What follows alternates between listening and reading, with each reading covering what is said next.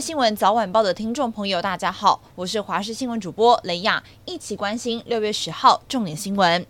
持续带您关心板桥幼儿园喂药案件，有八名幼儿的体内验出巴比妥药物反应，到底是感冒药水还是其他来源，是检方侦查的重点。由于巴比妥是管制药品，新北卫生局在今年一月到五月，彻查了新北七百多家医疗院所与药局都没有异常，因此是被喂药或是有其他就医史都会是侦查的重点。另外，某些药物也有微量的巴比妥，像是复方药品则不是管制药品，在一些支气管炎、肠胃药都会来使用，这些都会是列入检察官侦办参考。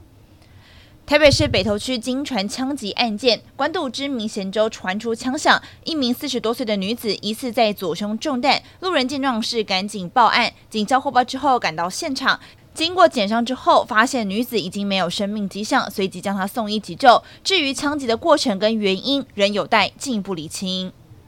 长荣航空今天一架 BR 一八九航班要执行羽田飞往松山机场的飞航任务。航班原本预计在当地时间上午十点五十分要从羽田机场起飞，同时航机是依照塔台的指示在滑行道停止等待时，航机后方左侧水平尾翼遭到一架泰国航空班机碰撞。详细的肇事原因还有待进一步的厘清。该航班一共有两名飞行员、十一名空服员以及一百九十三名旅客和一名婴儿，通通平平安。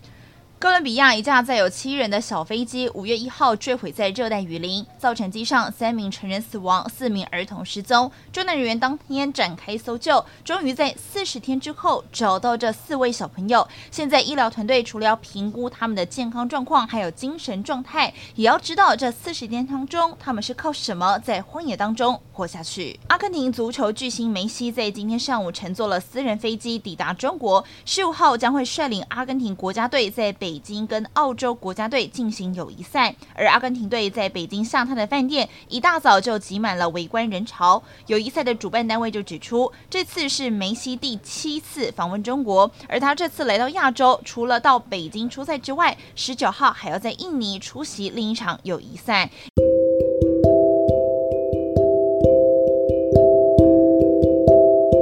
以上就是这里重点新闻，感谢您的收听，我们再会。